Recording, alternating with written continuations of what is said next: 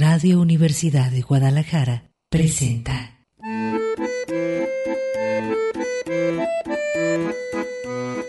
El acordeón. Pliegues bizantinos de la conversación.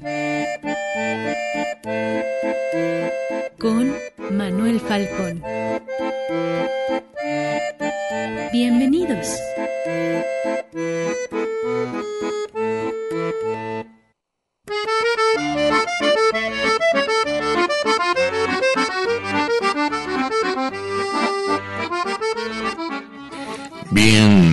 En el acordeón. Es miércoles, día de Mercurio.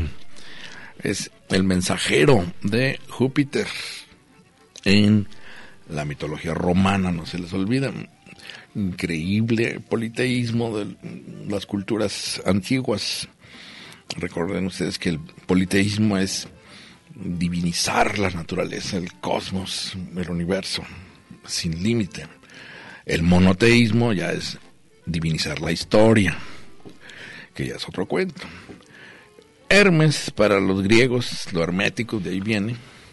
11 de marzo, vamos sobre el mes, que también es de los romanos, para la eh, gloria de Marte, dios de la guerra.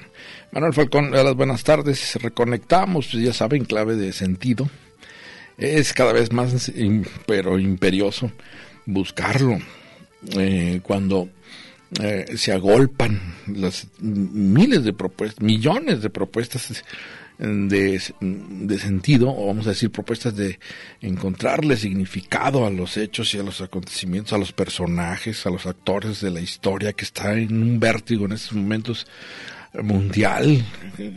Eh, es un, ahora sí que un torbellino de gracias a las, eh, al internet de propuestas y de ideas y de bueno también lo negativo pues de, conspiraciones eh, de eh, ataques de virulencia, el clima es está, está crispado porque no se encuentra la cuadratura del círculo de los tiempos actuales y está en curso, digamos, muchísimos de los acontecimientos llevan en sí la marca de la interrogación, ¿estará bien lo que están haciendo? ¿Es correcto? ¿Por qué hay dos bandos? Inmediatamente se polarizan, ¿por qué eh, la pasión eh, tan pues eh, intolerante en ocasiones con los con el prójimo eh, de blanco y negro y sin matices. Y, eh, son climas tan tóxicos que en ocasiones pueden dar pie a guerras. El otro día escuchaba, bueno, pues eh, la especie de símil que se hacía con la temporada que se vivió entre, entre guerras, que le llamaban entre la Primera Guerra Mundial, recordarán ustedes, 1900, esto en Europa, 1914, 1918, y luego los fabulosos veintes. Como el mundo ingenuamente, cándidamente, supuso que ya era, iba a ser todo de ahí en adelante paz y felicidad, porque ya se dieron cuenta que era horrorosa la guerra, eh, destructivísima, era el Tánatos acaba con todo, incluidos los humanos. Entonces pasó la guerra y pues vio la fiesta, se inventó el jazz, se inventaron el Charleston, eh, hubo una gran independencia y tolerancia para las costumbres, para las eh, mujeres, para los homosexuales, para los escritores, para los artistas. Fue la fiesta total. Y uno de los epicentros fue Berlín, la gran paradoja, ¿verdad? Porque luego de ahí se convirtió en el nido de los nazis. Pues aquel sueño de, del reventón total, porque ya llegó la paz, que era un adelanto, muchos lo dicen ahora, del movimiento contracultural hippie, de pensar que ya, amor y paz, la, ustedes recordarán el, símbolo de amor y paz, eh, quedó tronchado inmediatamente cuando asesinan a John Lennon en 1980, John Lennon con 40 años, hasta ahí llegó Imagine, el sueño de amor y paz, y en la temporada iba yo a la, idea de que entre, guerras se vivió un clima de mucha apertura, de mucha coexistencia pacífica.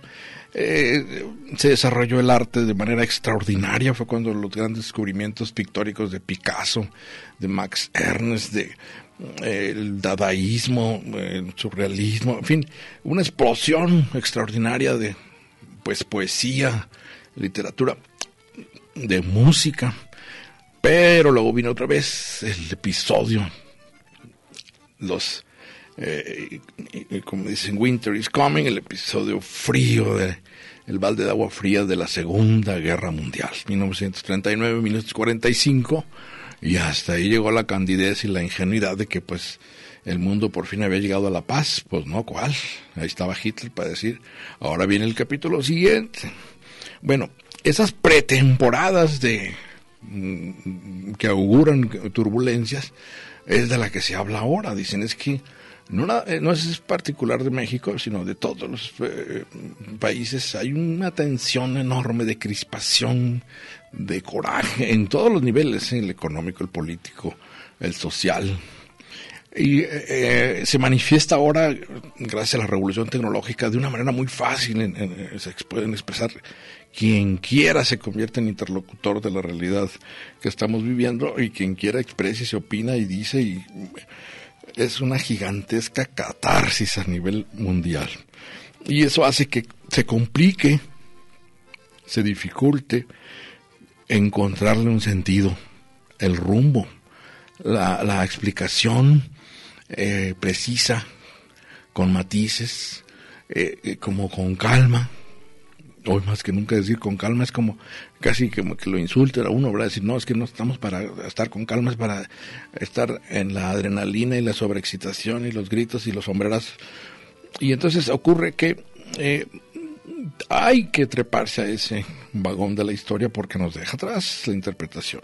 Hoy más que nunca el lenguaje es el que tiene que precisar también los conceptos, las posibilidades de interpretación se abren como abanico, pero siempre con la intención, eh, pues honesta, digamos, de, querer entender, no de enjuiciar, no de descalificar, no de que, bueno, ya se lo acepta uno como un hecho en, las redes. Eh, el, ataque fácil, pues eh, en realidad, o el de buenos y malos. No, no, no, querer entender qué está pasando, comprender y, luego explicarlo. Ese es el asunto más difícil. Habrá tiempo, yo supongo, que se eh, ahora, por ejemplo, que les decía que también son tan nuevas las, los mecanismos de comunicación como el Facebook y el Twitter, que no ha habido tiempo de estudiarlos bien. Allá en Estados Unidos se acusa, por ejemplo, a Zuckerberg, el dueño de Facebook, de ser un casi nazi, de derecha, ultraderecha, supremacista blanco. Eh, ¿Cómo saber si están en lo correcto? ¿Cómo precisar esas tajantes definiciones de, del dueño de Facebook? Por el otro lado está eh, Tom Dorsey, el de Twitter. Se le exige que censure determinados contenidos que incitan al odio, al racismo, al machismo, a la violencia. Pero eh, ahí está la dificultad enorme, cómo meterle censura a algo que de principio pues no se técnicamente está hecho para que sea universal la expresión y la comunicación. Eh, lo han intentado varios gobiernos, pero pues eh, no hay forma. El Google se mete por todos lados. De manera que estamos frente a un fenómeno universal que exige, hoy más que nunca, nuestro eh, esfuerzo de comprensión. Recuerden, enjuiciar es muy fácil.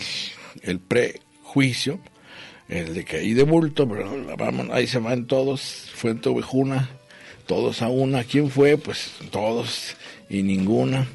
Es muy fácil, todos eh, en bola, eh, pues es un clima propicio para la confusión. Hay que tratar en medio de todo eso, pues ahora que hay luna llena, eh, no sé cómo te fue de luna llena, Víctor. Sí, bueno, estuvo bonita la luna. Fue una de las superlunas, viste que va a haber tres en el año. Sí, sí, les ponen muchas estas etiquetas que en términos reales. Que incluso la luna del gusano, una, una, una, de One Moon, estaba viendo en inglés, eh, porque en las farmers, los granjeros gringos, eh, bueno, y supongo también europeos, eh, es el momento de calor en que la tierra se empieza a aflojar, empiezan a salir las ah. lombrices. Ah, Entonces le llaman la Lo relacionan con algo de la cosecha, supongo. las cosechas que Sí. empiezan a ablandar la tierra los gusanos porque emergen a, a la superficie, se empiezan a comer mucho eh, pues los minerales que encuentran en la tierra y la aflojan. Y dicen la luna del gusano, que no es como el mezcal, no te vayas a confundir. Víctor, es miércoles, llévala con calma. Está con nosotros ya. Víctor G. Quintanilla, bienvenido. como Gracias, todos Manuel. los miércoles. Con todo gusto aquí acompañándote como todos los miércoles y pues eh, eh, ya ¿Qué es pandemia. página? Ya es pandemia el coronavirus. Eh, Sí, ahorita te lo iba a comentar porque lo Sí, sí, explicaras sí. Este, la Sí, quien quiera diferencia seguirme, entre... quien quiera seguirme, entre- de hecho, este, en, en- en Facebook colgué ahí este, lo que es el anuncio, pues, de parte de la Organización Mundial de la Salud, de Tedros Ghebreyesus, así se apellida, eh, este, Etio- Etiopi, el, el- el director general de la Organización Mundial de la Salud, que hoy elevó el Et- estado et- de alerta. etíope. Et- ¿Etíope? Etíope. Etíope, etíope, así es. El etíope Tedros Ghebreyesus eh, elevó hoy, bueno, la Organización Mundial de la Salud y todos los expertos que están ahí eh, colegiados ya elevaron hoy el, el nivel de alerta por coronavirus a pandemia, que significa que, eh, bueno, o más bien, Mundial. a raíz de que los últimos dos, en las últimas dos semanas los contagios fuera del epicentro, en China, o sea, los contagios que se han dado en otros países que no son China, aumentaron no al doble, no al triple, sino por 13. Es decir, hasta el, el- contagio muy fuerte en muchos lugares, sobre todo, por ejemplo, Italia e Irán. Entonces hay que estar, hay que estar al pendiente, una vez más, llegó, repito, no es, llegó a España también. en España ya incluso están cerrando universidades. Estados Unidos, Harvard ya pidió que desalojaran los dormitorios. Este, en algunos lugares eh, ya la emergencia está, está las- viviéndose muy fuerte. Francia hasta las Olimpiadas y no sé qué tanta cosa, juegos de fútbol. y- Se canceló Coachella, se están cancelando conciertos, se están cancelando partidos de fútbol. Italia está completamente en cuarentena. Ahora, estoy diciendo muchos de los peores rasgos en todo el mundo. Si hablamos de México, afortunadamente todavía no hay un brote en México. Eso hay que decirlo para empezar esto. En México no hay Oye, brote. como me dice, lo que pasa es que no sabemos ni qué es. No, ¿Tú afortunadamente hay cómo identificarlo aquí? Eh, no hay una, un sistema de detección en el aeropuerto que sí sería conveniente. Eh, en algunos este, condados de Estados Unidos pusieron algo así como el alcoholímetro de aquí, pero con detecciones rápidas. Entonces, No creo el que nivel de, aquí- el nivel de, de- de- la infraestructura que se despliegue para hacer las pruebas va a ser muy importante para detener los brotes cuando sucedan. Pero a final de cuentas, lo que pasa cuando haya un brote, lo primero que, que- que se recomienda, bueno, hay algunas medidas. Una de esas es evitar el contacto con otra persona de cerca. Entonces, Bueno, por eso los partidos vamos a- y todo vamos esto. a un corte y continuamos aquí en el acordeón. Estamos en mierda.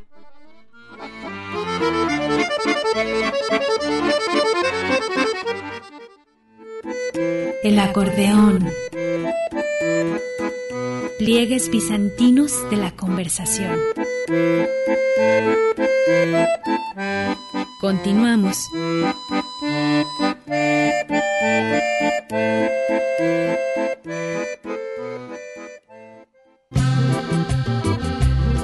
El acordeón.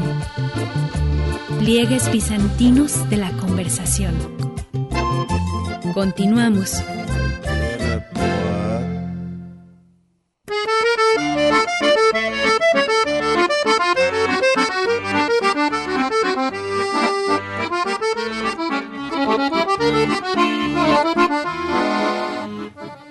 Bien, eh, continuamos aquí en el acordeón. Le recuerdo que pues avanzando sobre el mes de marzo con el calorcito a nuestro favor con el amigo Víctor G. Quintanilla, aquí conversando. Bueno, nos quedamos a mi- estabas tú, eh, Víctor, comentando que la Organización Mundial de Sí, la Salud tomó la decisión de eh, respecto al brote de la cepa de coronavirus. Sí, nos Ajá. fuimos inmediatamente a hablar un poquito de los detalles, pero bueno, de manera pandemia. general. Ajá. De manera general. Y eh, nos pide aquí los amigos pues que si defines pandemia. Sí, bueno, eh, si respetando el- la tradición del acordeón, nos vamos a la raíz etimológica de la palabra. Bueno, viene de, de eh, una. Pan, la, todos, ajá. la raíz es griega y es pan, que significa todos, y demia o demos es relativo a la gente de. Pueblo. El pueblo, o en este caso ya ciudades, ¿no? Porque. En, en- en donde más se, va, se está propagando son en ciudades, pero bueno, se supone que es ur- lo- todo el pueblo. lo- lo- la polis, pero aquí sería el- la gente, porque en realidad pegan El pueblo como, como personas, ¿no? Ajá, Entonces como es- seres humanos. Entonces, a todo, a todas las personas les va a afectar. Y como ya le pegó a la economía, nos afectó ya desde hace tiempo a todos.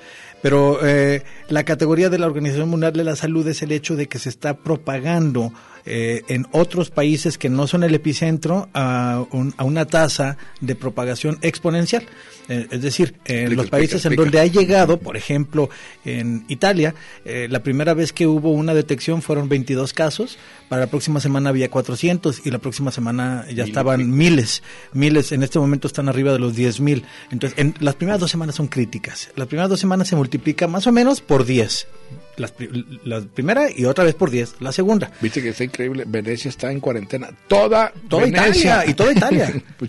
bueno, pero una ciudad con, salida al, mar. Sí, entonces por eso es tan importante estar listos para que si hay un brote se apliquen las medidas de higiene y seguridad de inmediato, porque esas primeras dos semanas son eh, prioritarias. Eh, cuando se aplican las medidas a tiempo, lo que indican las gráficas y las proyecciones que hacen los expertos es que se puede reducir el nivel de contagio significativamente, que pudiera incluso ser hasta un 10% de lo que hubiera pasado si no hacíamos nada. Ahora, lo que hoy el director general de, la Organización Mundial de la Salud, hay que decirlo, es el organismo máximo en el mundo para hablar de esto, es, es, es, es la máxima autoridad, puesto que están ahí. contradijo Trump. bueno, habrá quien diga como, como Donald Trump o como Manuel López Obrador que, no hay que preocuparse. Pues, su papel, para empezar, no, son expertos, no escuchan expertos y su papel es tratar de tranquilizar a los mercados. Pero cuando vamos a, escuchar a los que sí son expertos, a los que se dedican a esto, a los que han invertido una vida entera en entrenarse en, por ejemplo, epidemiología, y máxime cuando es un organismo multinacional en donde están representados la mayoría de los países, universidades y organismos del mundo, se llegan a consensos colegiados. Esto es de lo más confiable que puede haber. Es decir, lo que, lo, lo que ellos, la declaratoria que hacen incluso se la estuvieron deteniendo mucho tiempo porque nunca quieren hacer una declaración de este tipo de emergencia si no es necesario. Okay, sin todos los datos. Sí, sin todos los datos, si los números no lo sustentan y si las proyecciones no son suficientes. Pero en este caso así es y de hecho eh, yo cuelgo en mi en mi página de Facebook personal a la que invito a quien quiera seguirme puede darle follow con gusto. Aparezco como Víctor G. Quintanilla. Ahí ahí, ahí cuelgo eh, la versión en español del diario El País que a mí me parece este que, lo tradujo muy bien porque la leí también en inglés, pero para, para todos nuestros amigos que prefieren en español, ahí está, la OMS declara el brote de coronavirus pandemia global, que significa que, bueno, ya está en muchos países, se está propagando muy fuerte y algo que dijo eh, eh, el sitio textual de Tedros Ghebreyesus, dice, estamos preocupados por los niveles alarmantes de propagación y por los niveles alarmantes de inacción. Y eso es lo que pasó en Italia y en Irán. La acción fue un poco tardía y para entonces ya había empezado esto que decimos de las primeras dos semanas de propagación exponencial. Eso es lo que hay que evitar aquí. Y lejos de lo que muchos eh, han eh, eh, especulado. México sí tiene cierta experiencia porque tuvimos la, la, la, pandemia también eh, de, de, influenza en el 2009, entonces tenemos algo de experiencia quienes la vivimos, puesto que eh, ya sucedió algo así. Por dos semanas se detuvieron la mayoría de las actividades masivas. el dengue y, el, la influenza. Bueno, y el dengue también. El dengue también la, la, gripe aviar que le llamaron? Sí, la, fiebre porcina fue, ¿no? La, del 2009, la que fue más, más, más, más fuerte, llegó a muchos rincones del, del del planeta. muchas personas están tratando de comparar o, dicen, bueno, mata más la influenza. Sí, sí es cierto, y hay que, hay, que combatirla y estamos buscando una vacuna y existe una vacuna pero no 100% efectiva, tiene que cambiarse cada año, así que todavía no le ganamos la batalla. Por influenza se muere muchísima gente al año, cientos de miles de personas. En un año bueno se mueren nomás 200 mil y en un año malo se puede morir un millón. Eh, estamos combatiendo la influenza, estamos cerca. De hecho, ayer salió ya el, el, el, anuncio de que se está probando la primera, una de las primeras vacunas experimentales universales contra la influenza. Pero coronavirus es otro, es otro, es, otro problema que también vamos a tener que Añado aquí, bueno, nuestra tu función como divulgador de la ciencia, uno como comunicador, pues es eh, ceñirse a, a, la información con datos de buena fuente, la fuente, la fuente, cruzar las fuentes, como No cualquier cosa ¿verdad? que aparezca. Eh, aquí leía lo de la, la, declaración de emergencia mundial mm, por el coronavirus. La razón principal de esta declaración no es por lo que está sucediendo en China, dice la Organización Mundial de la Salud, sino porque eh, la posibilidad de que el virus se propague a países con sistemas de salud más débiles no estén preparados para recibirlo. Y por lo consecuencia, tratarlo.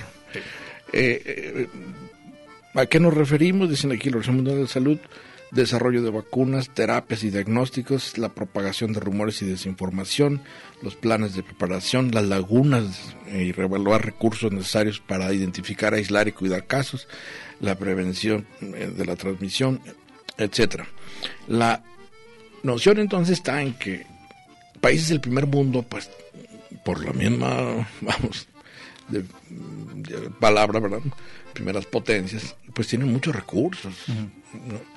Pero los Más que no estamos más preparados, hospital, más ventilador los que eh, no, pulmonar. Digo, y no queremos hablar aquí los detalles de cómo se Nosotros estamos a media tabla, digamos. El África subsahariana, ¿cómo, ¿cómo les va a pegar? Cuando su sistema de salud no estaban preparados para algo que fuera menos fuerte que una epidemia de, de- de- de- de esta magnitud, que ahora ya es pandemia, para compararlo con la influenza. Sí es cierto que la influenza mata mucha gente y que está eh, distribuida ya en todo el, el planeta. Es una pandemia que re- recurre cada año, es estacional. Cuando es invierno, llega la influenza. Y, y- y como hay invierno a veces en el norte, a veces en el sur, todo el año hay influenza. Eh, pero lo, lo malo es que el coronavirus es casi tan contagioso y mucho más letal.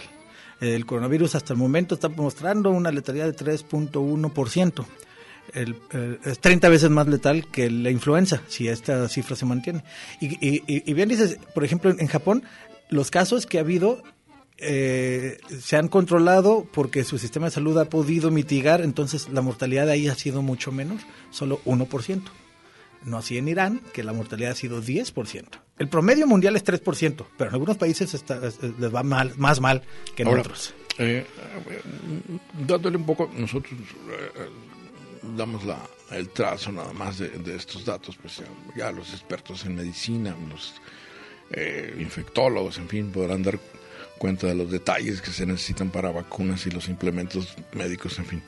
Lo que vamos a señalar es que eh, es, si te, eh, creo que lo comentábamos, Víctor, la vez pasada, se están configurando eh, demasiados fenómenos que reiteran una y otra vez que ya estamos en la aldea global.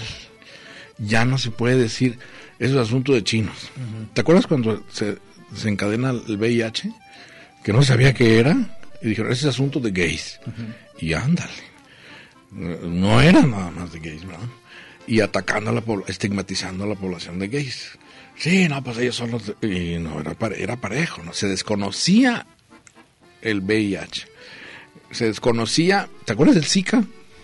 Sí, y se todavía desconocía siguen, luego eh, el de el mosquito este eh, Aedes aegypti, ¿te acuerdas? Con el dengue. Sí. Eh, mientras está en proceso un, sistema de desarrollo de, un virus así, eh, ocurre que mientras va contra reloj la investigación médica, la gente lo recibe a veces con ataques de pánico, ¿verdad? Que es lo que hay que prevenir. No, eh, eh, como dicen aquí, lo que hay que tenerle miedo es al miedo. Porque, ¿de qué sirve? Y sí, y a la desinformación, ¿sabes? Se entiende, también- es muy humano decir, oye, pues si me va a llegar a caer encima. Claro, o- claro. Pero una cosa, es, una cosa es tener pánico y otra cosa mejor es tener precaución. Pero lo que iba yo es que se fueron socialmente, simbólicamente hablando, ya estamos tan interconectados que cuando empezó en China, ¿te acuerdas? Ya sabíamos En aquí. segundos ya estaba en Italia, en segundos ya estaba en Ah, España, en segundos ya Es está. La velocidad a la que se mueve el virus es a la velocidad a la que nos movemos los humanos, puesto que somos sus portadores. Es un hormiguero ya. entonces, La sí. cantidad de aviones que están en el aire en un momento, pues es, es, es, es- es altísima. Al al decirte como que es ingenuo pensar que un problema político, económico, social, se va a quedar en un huevo ahí encerrado porque Sí. le pongas un cerco, como intentaron hacer los chinos con Wuhan, ¿o ¿cómo se llamaba la provincia? Wuhan. Y dijeron, métele como en la Edad Media un muro. Hay que recordar la peste, hay que, hay que leer la peste, por cierto, de Albert Camus. Hay que recordar. Fíjate que ha sido uno de los libros más eh, descargados esta semana. ¿A poco? Sí, sí, es sí. que es una buenísima metáfora. Ese y una película donde sale Gwyneth Paltrow, ¿Te que es malísima referencia. Son, son el libro y la película que más están teniendo ahorita eh, eh, De visualizaciones. de Gwyneth y, Paltrow, ¿cuál? Pues, una que no la quiero recomendar, porque Ah. si la digo para que no, eh, ¿Malona? como todo lo que sí, este, No, ni eh, digas. no, es- Más vas a poner miedo ahí. en la- sí, no, no, pero el, el- Fíjate, el ¿te libro acuerdas la peste, también sí. Los famosos leprosarios? Ajá. Aventaban a todos los leprosos porque no sabían cómo manejar la lepra a lugares en donde estuvieran ahí eh, hacinados hasta que morían. Entonces, bueno, empiezan estas eh, reacciones mm, de pánico, ¿verdad? Y ahí también entra la palabra pan, si te fijas. Ah, sí, ¿no? Tiene que ver también con que todos. Eh, de todo. ¿Por qué eh, pánico? Bueno, vamos a pequeña digresión verbal aquí nada más para mm, regodearnos. Eh, ¿Recordarán ustedes que el dios Pan, ¿te acuerdas? Eh, El fauno, que es mitad eh, chivo, de la cintura para abajo, y tiene sus cuernitos, todo, y anda persiguiendo a las ninfas del bosque, a las ninfas, a las nereidas, a las del agua. Es como los chivos lujurioso. Y ocasionaba ataques de pánico entre las ninfas. Porque ya llegó el fauno, o ya llegó el dios Pan y agárrate. Va siempre, bueno, lo, festejaban en las ceremonias el dios Baco, ¿verdad? o Dioniso para los griegos, Dionisiaco. Eh, pero eh, era, pues, depredador, vamos a decir, ¿verdad? y causaba pánico. Bueno, también se robaban los, las ovejas para alimentarse. Eh, entonces de ahí viene la palabra pánico. Y bueno, recordemos también, el otro día escuché la metáfora, que los chinos habían abierto la caja de Pandora. ¿Te acuerdas Pandora? Pan, otra vez todo. Ah. Dora, atributos. Todos los eh, problemas del mundo surgieron en el mito este griego. Siempre pensaron todos los griegos en el origen mitológico. Eh, le dice Zeus cuando le da a Pandora la caja, ¿verdad? Te voy a dar esta caja para que la entregues, pero no se te ocurra abrirla. Uh, pues ya, con eso, ¿qué habrá adentro? Nomás la abro tantito. Muy difícil. Y bueno, es- esta enfermedad, como muchas otras, viene por nuestro contacto y explotación de los animales. Es por, por- por el hecho de, de, de estarnos Ah. los comiendo, por producirlos de manera industrial, por, eh, por, por depredar sus hábitats. Y, y- y ocasionar que estén teniendo que convivir con nosotros, en muchas ocasiones ha sido por eso. Entonces, estas, se- estas enfermedades como por ejemplo la peste bubónica, eh, al parecer el SIDA, digo al parecer porque no está completamente claro, eh, la influenza, todas las, ram- las diferentes cepas de influenza, estos coronavirus, eh, tuvieron un origen en un animal.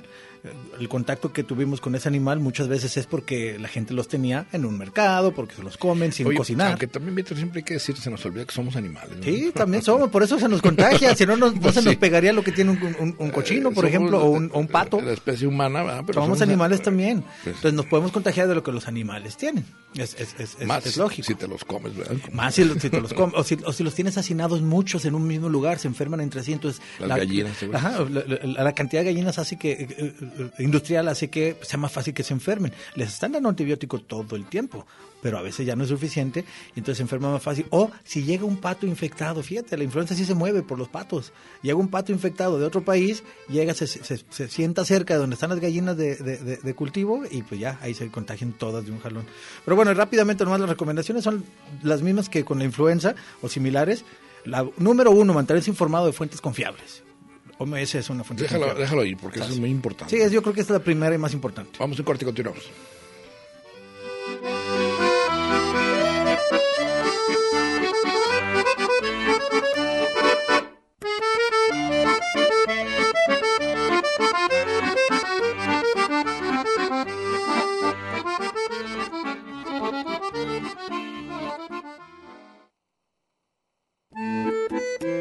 Acordeón. Pliegues bizantinos de la conversación. Continuamos.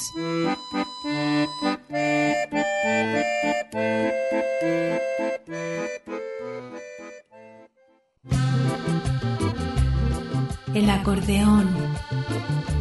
Pliegues bizantinos de la conversación. Continuamos.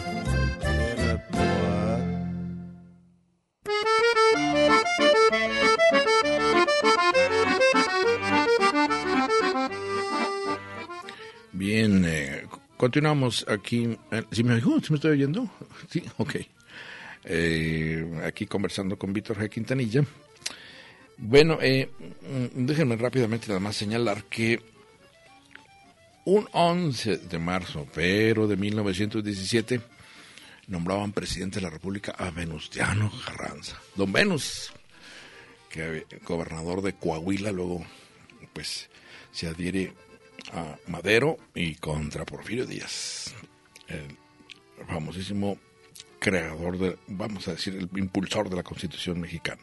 Nada más para dejar el dato histórico. Día como hoy entraba de presidente. Luego lo juegan en Tlaxcalantongo, Puebla, allá en la sierra, lo asesinan. Dicen que por órdenes de Álvaro Obregón, pero esa es otra historia. Bueno, eh, nos llega pregunta del el amigo Rafael Fierro, Briesca. Uh, mira, Víctor dice, ¿qué de cierto hay que en Europa se tomó la determinación de discriminar para solo atender a las personas que pueden tener cura, dado el grado de contagio? Ah, bueno, eh, habría que definir muchas cosas. Se, se, tomó la determinación a nivel de toda Europa, pues habría tendría que haber sido algo que la Unión Europea o, el Parlamento Europeo y no han hecho ningún ninguna ningún comunicado en este sentido. Pero eh, a mí me parece que, no, es difícil saber si hay quien discrimina o no, pues seguramente habrá quien lo haga. Este, o cómo detectar. pero pero ahora hay otra otra acepción de la palabra discriminación en términos de salud que sería lo que le conocen como el triage, que significa dependiendo de los recursos se decide a quién atender tratando de ayudar a la mayor cantidad posible. Ah, y racionalizar los recursos. Racionalizar los recursos, exactamente. Ahora, ese es uno de los graves riesgos que puede tener una pandemia como esta, porque como necesita muchas atenciones, basta con que 100 mil personas requieran atención para que colapse el sistema de salud de una ciudad grande.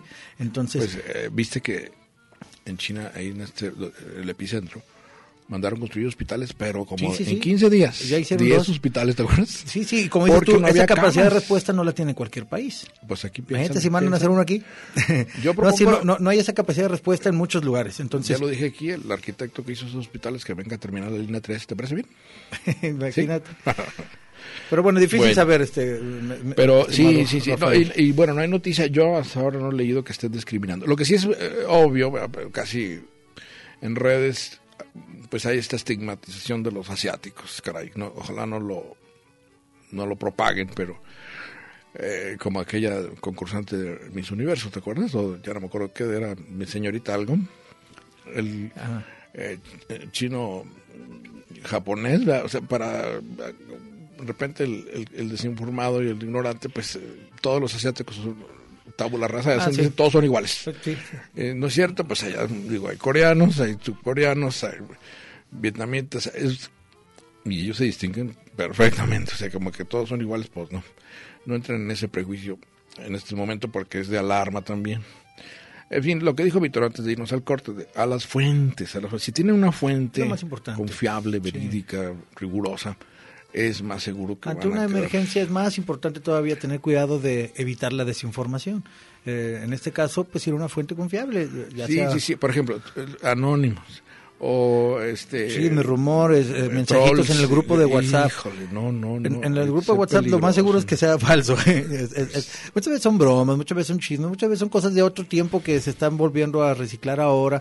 Eh, más vale la fuente porque puede provocar ahí una un, un, estrés innecesario o puede incluso provocar pánico en alguna persona furia y no es necesario. vayas contra alguien nada más hasta este momento en México no hay brote ha habido ocho casos confirmados, la mayoría están aislados, hay algunos sospechosos, pero que hasta este momento no hay un brote que signifique no hay contagio de persona a persona. Cuando si se, sucediera que lo hubiera, pues simplemente hay que extremar las medidas de higiene. Lo más importante aquí, ¿sabes qué es? No estarse tocando la cara.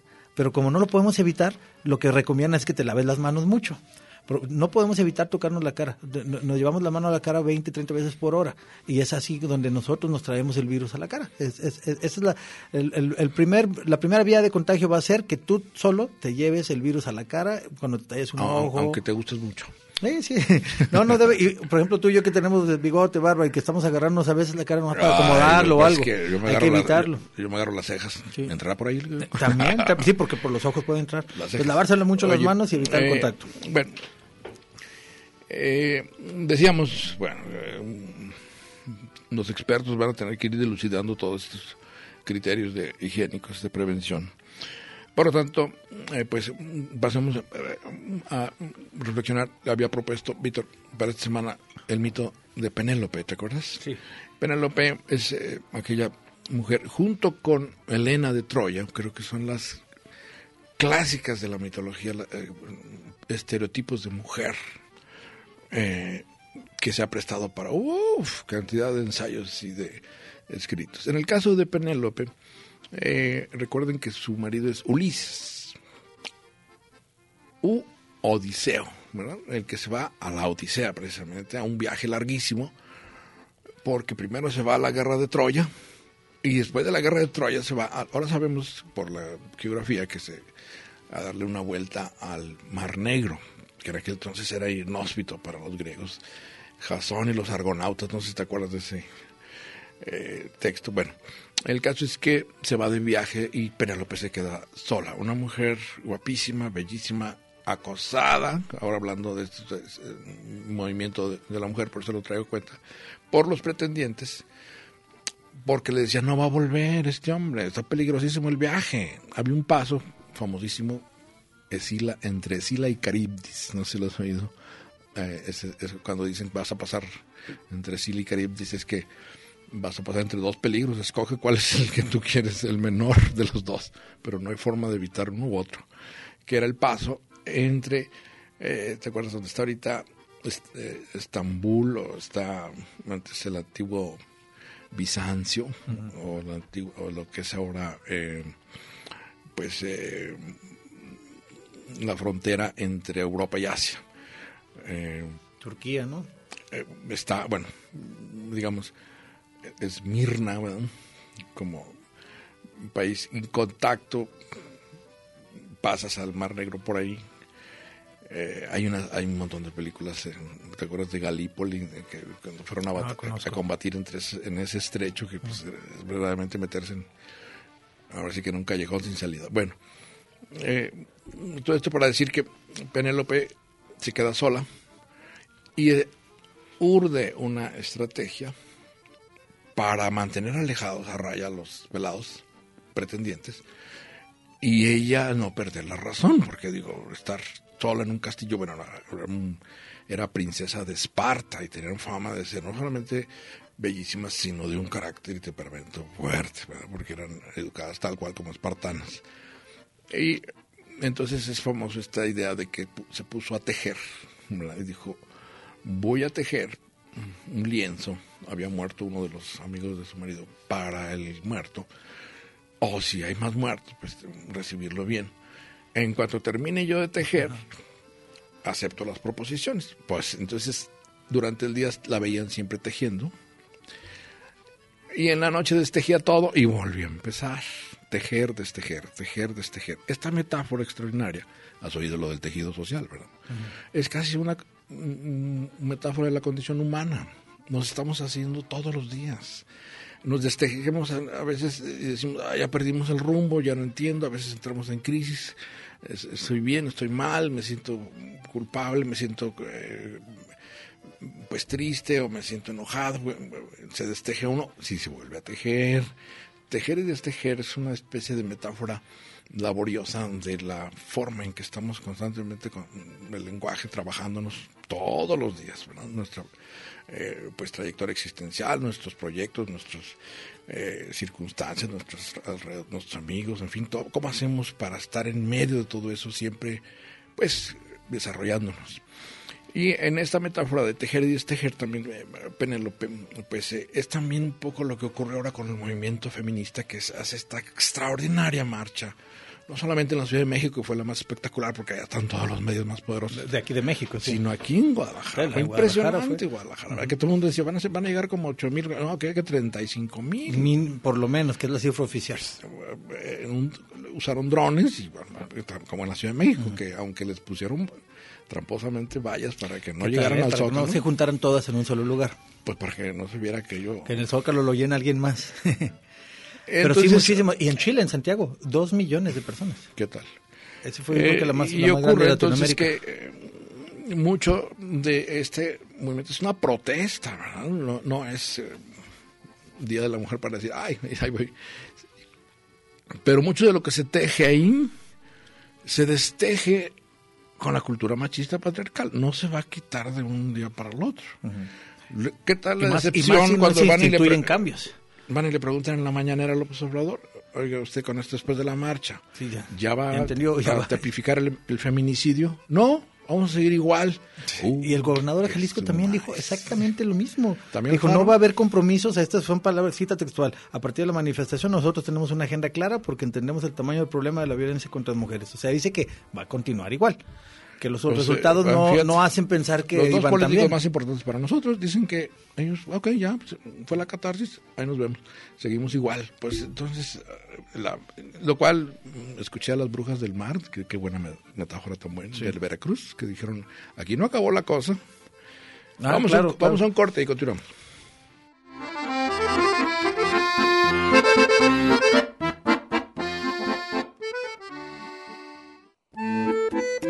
El acordeón. Pliegues bizantinos de la conversación.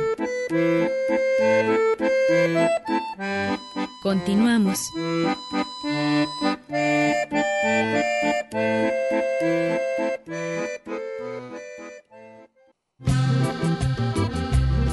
El acordeón. Pliegues bizantinos de la conversación. Continuamos.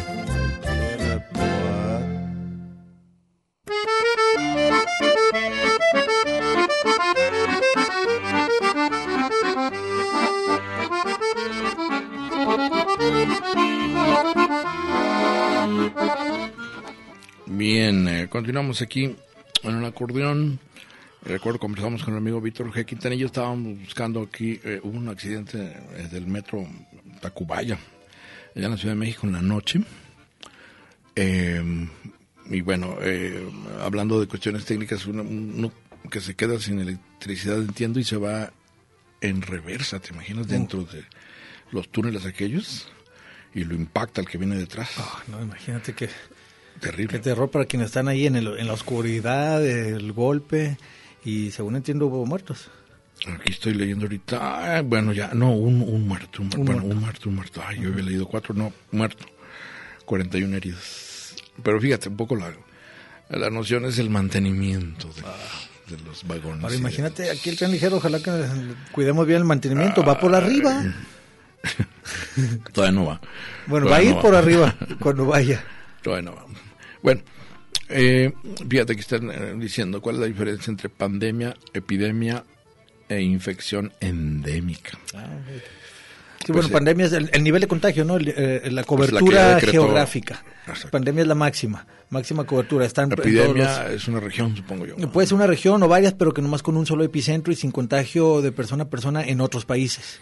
Infección endémica, Mm. supongo que es un grupo particular, por ejemplo, las gallinas. Sí, pero también O, o ¿qué diríamos? eh, cuando empezó la el, el ébola, el ébola en el Congo, Ah. cuando no había en otros países.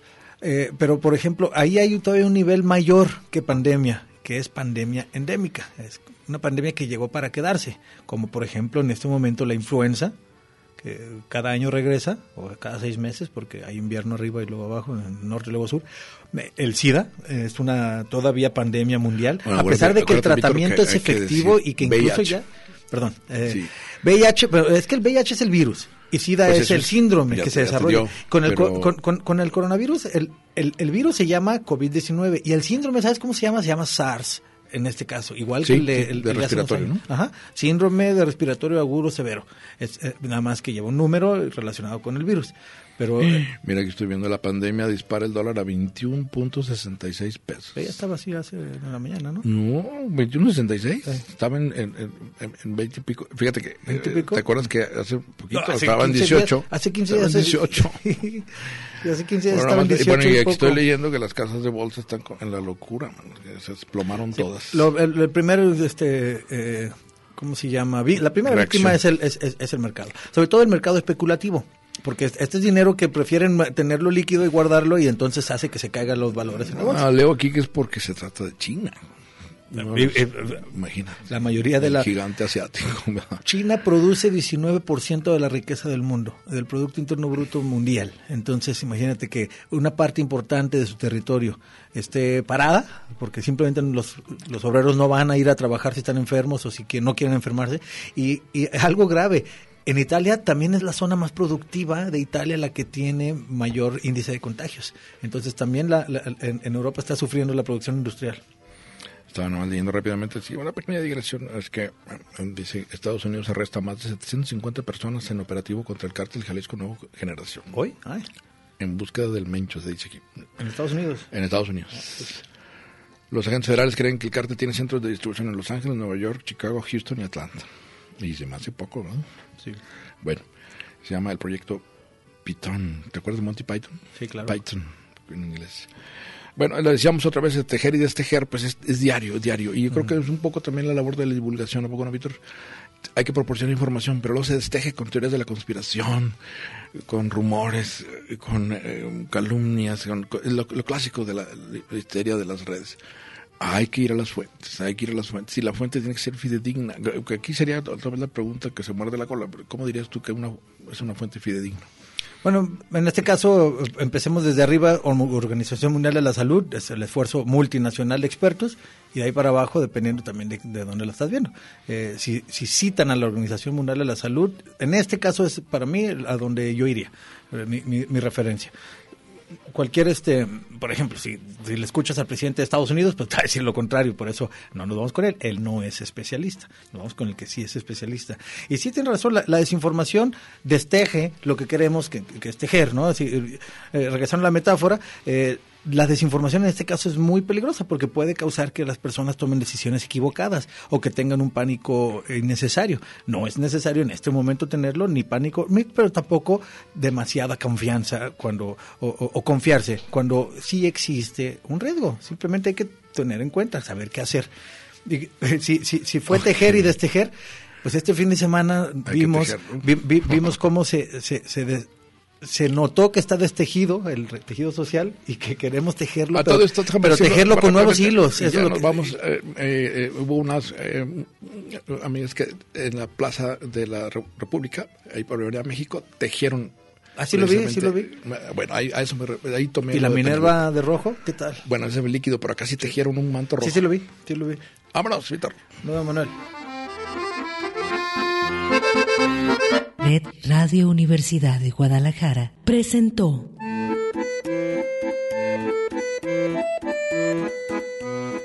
El acordeón. Pliegues bizantinos de la conversación.